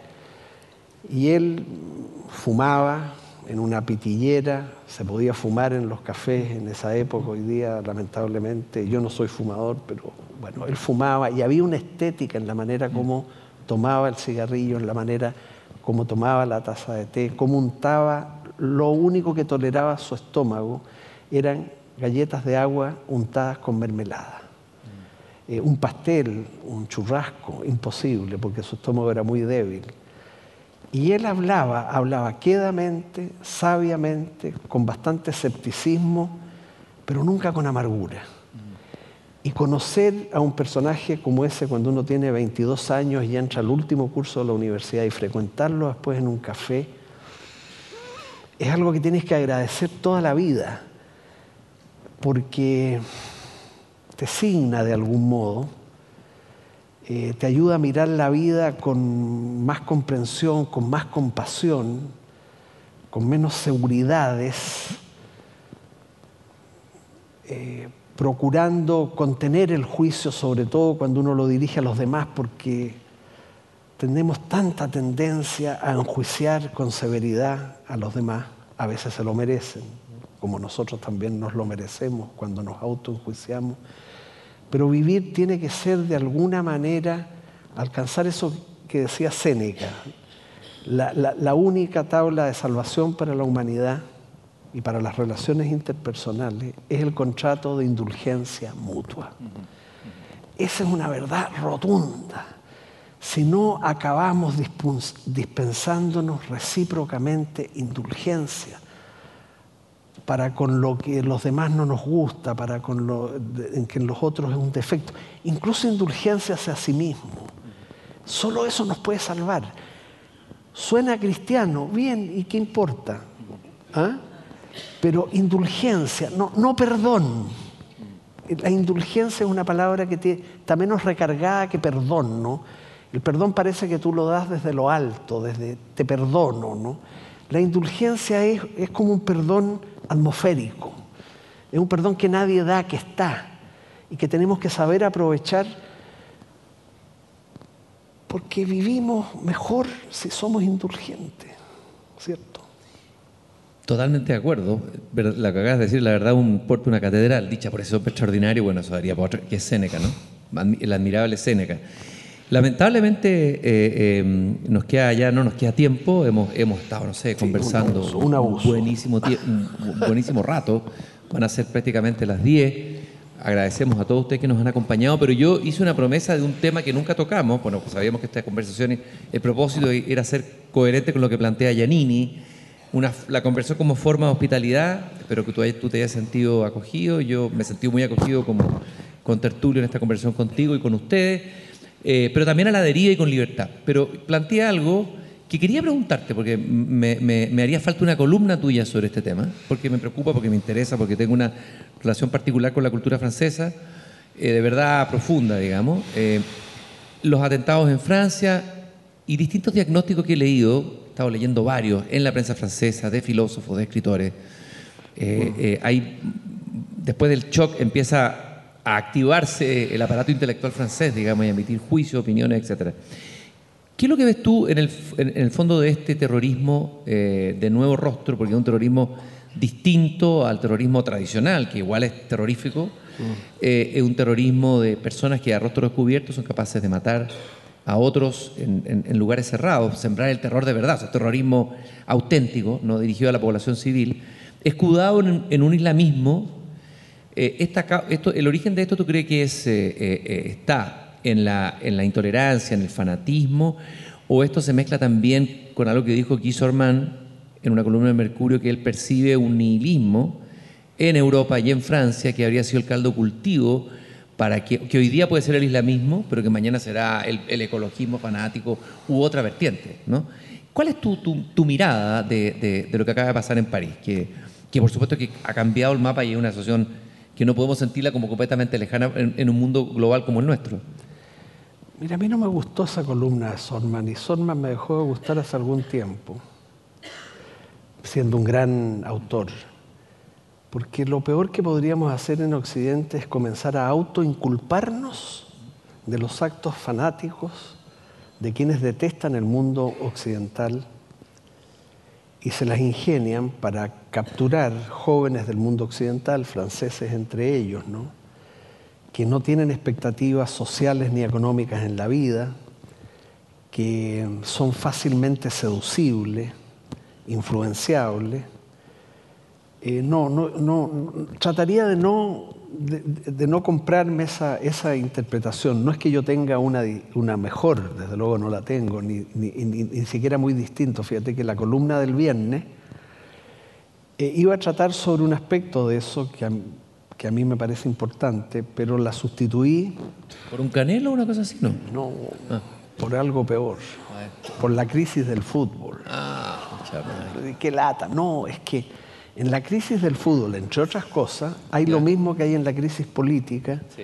y en la crisis del mundo de la empresa. No, no crisis como que todo está contaminado, no, no todos los políticos son pervertidos, no todos los empresarios están haciendo... No todos, pero el 89,99%. No, no, yo creo que es una proporción menor. Ya, 72,3. Bueno, bueno. Eh, el factor común yo creo es la codicia. Uh -huh. Tener ambición es poner fervor en la búsqueda de cosas que valoramos y la ambición es buena. Eh, tener codicia es ser presa de un deseo, impulso irrefrenable a aumentar tu dinero. Eso está presente, yo creo, en estos tres mundos. Y la codicia es un vicio, es un vicio contra el que deberíamos luchar atesorar, atesorar dinero teniéndolo tanto a veces, que tú no puedes entender que alguien que ha acumulado dinero y que puede tener resuelta la existencia material suya y de 10 generaciones, si no 100 hacia abajo, todavía tenga por propósito fundamental de su vida acumular dinero y lo que es peor, infringiendo la ley o normas éticas. Bueno, pero miren, lo de París yo creo, pero un poco en esto, a contra, un poco solitariamente, porque con quien he testeado esto me dicen, no, está equivocado. Bueno, y, y ¿sabes lo que yo pienso? Que en la religión como pretexto, así se llamará la columna, está escrita, la publicaré en 15, la religión como pretexto. Yo intuyo, pero no soy ni conocedor ni menos experto del mundo del Islam, que estos yidaístas no están movidos realmente por la fe. Eso es lo que de, alguna manera yo te planteaba en la pregunta. ¿Sabe sí. por lo que están movidos? Otra vez por el poder. Uh -huh. Y ahora tienen un territorio conquistado en parte de Siria. Uh -huh. Tienen pozos petroleros. Están exportando petróleo subrepticiamente, parece, según denuncia de Putin, a que no hay que creerle mucho, a Turquía. Y es otro desmesurado, ¿no? Otro desmesurado. Sí. Están vendiendo el petróleo. Uh -huh. Entonces yo de repente intuyo de que el Islam, que es una religión pacífica, lo pretextan para precisamente seducir jóvenes dispuestos a autodinamitarse, jóvenes occidentales incluso que pueden padecer ese vacío de sentido que tú dices, los inoculan malamente con, una con la versión más fanática de la religión, le ofrecen una causa en nombre de la cual pueden, eh, pueden matar. Entonces, tengo mis dudas sobre la seriedad, sinceridad de las convicciones religiosas. No sé si son fanáticos religiosos o más bien fanáticos por el poder, fanáticos por el dinero, fanáticos por su presencia militar, uh -huh. eh, al precio incluso de la masacre eh, que hicieron en París. Eh, está comprobada, hay una droga de los yidaístas. Sí, una droga fabricada especialmente. Sí. A estos jóvenes que se autoinmolan, los drogan, uh -huh. no con el Islam, porque el Islam no es una droga para uh -huh. matar. Uh -huh. Les inyectan un cóctel de anfetaminas que parece que producen el efecto de Inhibición de lo... desinhibición, tolerancia al dolor, porque te puede, ¿ah? tolerancia al dolor y eh, ausencia completa de empatía con el que puedes tener sensación de poder, de hiperpoder. ¿no? Exacto. Entonces yo digo, si estos yidaístas necesitan inocular un cóctel de anfetamina, tiene hasta un nombre que no recuerdo, en estos jóvenes es que los están convenciendo eh, del mensaje de Alá. Eso te digo. Ahora, en esa columna saldrá, pero toca solo esto. Y toca en- solo esto. Vivimos en tiempos de sospecha, con esto vamos a ir cerrando. Y, y, eh, de la sospecha a caer en la paranoia o en la idea del complot, que es una tentación siempre que está ahí presente, todos caemos de alguna manera en conversaciones de asado, en, los- en la sobremesa sobre esto. ¿No te parece que detrás de esta ambición desmedida, más que de un grupo de jóvenes fanáticos, pudieran haber otros poderes movilizándose, otro tipo de colusiones ya a nivel mega internacional, que, de los cuales no sabemos ni manejamos la información? Sin duda. ¿Quién les vende las armas? No, hay mucha hipocresía. Perdón, yo no quiero ofender eh, a nadie, pero cuando yo veo llegar a París a Netanyahu, a Putin, hago una mueca de desagrado. Son masacradores. No tan al extremo de estos, pero ahí hay algo que no funciona. Hay una industria armamentista en el mundo que ni Estados Unidos, ni Francia, ni Alemania, ni Rusia, ni China quieren controlar porque es una oportunidad enorme de negocios para el planeta. Todos son oportunidades de negocio, las armas no han sido siempre. Hay unas grandes cuotas de hipocresía, Cristian, yo creo, y que uno las intuye o, o las- o las puede aseverar incluso como estamos haciendo en este momento, eh, pero que no son visibles. Por supuesto que está eso. Mira, a mí me llamó la atención que Le Bataclan, ahí donde murió la mayor cantidad de personas, estaba en el Boulevard Voltaire. El Boulevard Voltaire, qué impresionante, ¿eh? Curioso. Impresionante. Es verdad. El, el- ¿Ah? el- el- el- el- el- digamos, el rostro, la voz, la pluma de la tolerancia. La ¿no? pluma de la El tolerancia. que dijo daría mi vida porque tú fueras, eh, daría mi, mi vida si es necesario, porque, eh, aunque estoy en desacuerdo contigo para que tú puedas expresar tus ideas. Exactamente. Es una frase volteriana, ¿no? Lo eligieron a propósito, yo no creo, es una casualidad. Es un, entiendo, porque Sincronía, diría Jung. Claro, es un, eh, bulevar que conecta dos plazas. Una se llama la Plaza de la Nación y la otra la Plaza de la República. La Nación francesa, la República, Voltaire, hay ahí una conjunción simbólica casual, eh, porque Voltaire, y con esto podemos terminar si tú quieres, Cristian, eh, Voltaire se parece a Séneca. Los párrafos finales de su tratado sobre la tolerancia son tan magníficos como esto que yo no seré capaz de recordar con sus propias palabras.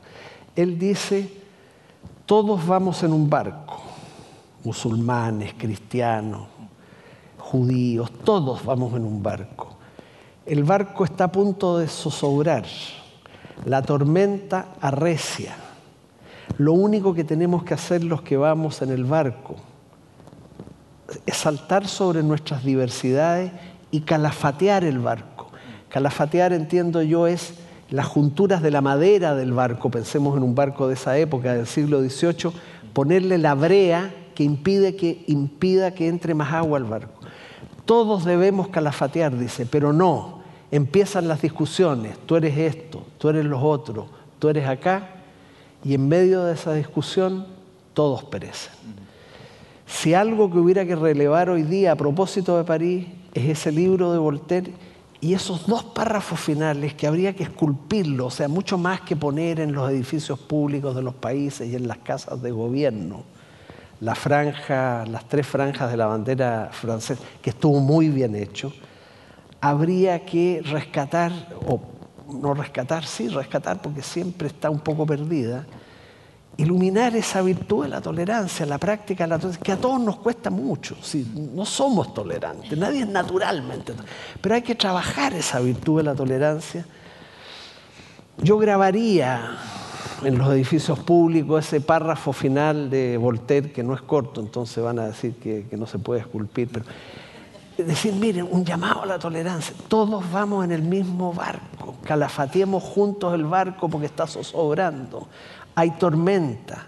No, discutamos, sí. Estás calafateando mal, le puedes decir uno al otro. Pero no discutamos hasta el extremo de que empecemos a discutir encadenados como vamos en el barco, dice Voltaire. Vamos como con cadena y empezamos a darnos cadenazos con las cadenas que nos atan a mí y yo te doy cadenazos a ti. De pronto la, la humanidad y el atentado de París te devuelve una imagen tan absurda como eso. Todos en un barco, todos a punto de hundirse, todos encadenados de alguna manera a sí mismos y usando las cadenas para golpear al otro que también está encadenado. Muchas gracias, Agustín. Muchas gracias por esta conversación es que espero que hayan disfrutado. Gracias a todos por habernos acompañado en estas dos horas. Un aplauso muy grande, Agustín.